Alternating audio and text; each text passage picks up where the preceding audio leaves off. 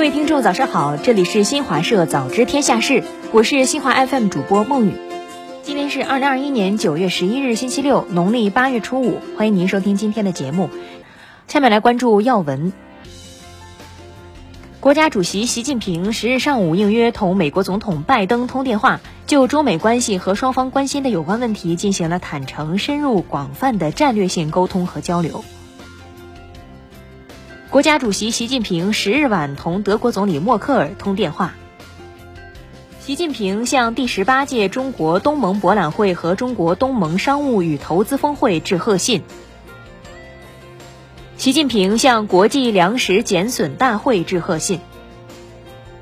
针对多位美国议员致信美国交通部长，质问是否担心华为收集美国相关信息，外交部发言人表示，美国部分政客这是在贼喊捉贼。对于这种做法，中国人民很生气。要论窃取收集信息，美国才是当之无愧的世界冠军。住房和城乡建设部办公厅印发通知，决定开展房屋建筑和市政基础设施工程建设领域整治工作。二零二一年世界互联网大会乌镇峰会将于九月二十六日至二十八日召开。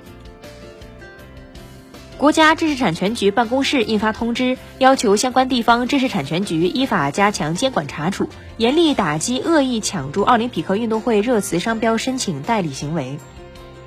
八月，我国汽车产销量同比分别下降百分之十八点七和百分之十七点八。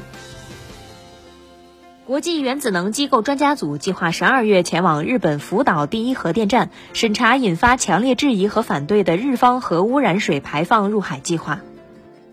伊朗伊斯兰革命卫队说，伊朗方面使用导弹和无人机对伊拉克北部库尔德自治区埃尔比勒省的恐怖分子目标进行了打击。接下来关注社会消息。粤港澳三地同时发布《粤港澳大湾区跨境理财通业务试点实施细则》，跨境理财通业务试点正式启动。跨境理财通业务试点支持大湾区内地及港澳居民个人跨境投资对方银行销售的合资格投资产品。由于杏林医疗救助基金会二零一九年度公益事业支出比例为零，民政部近日对杏林医疗救助基金会作出停止活动一个月的行政处罚。长沙女子乘货拉拉网约车跳车身亡案一审宣判，涉案司机被告人周阳春犯过失致人死亡罪，判处有期徒刑一年，缓刑一年。